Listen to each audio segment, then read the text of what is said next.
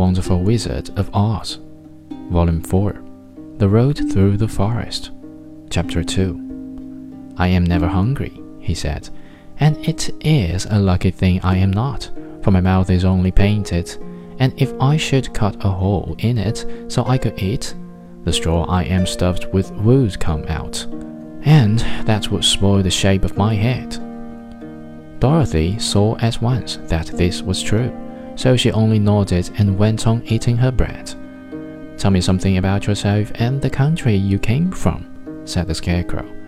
When she had finished her dinner, so she told him all about Kansas, and how great everything was there, and how the cyclone had carried her to this queer land of Oz. The Scarecrow listened carefully and said, I cannot understand why you should wish to leave this beautiful country and go back to the dry, grey place you call Kansas.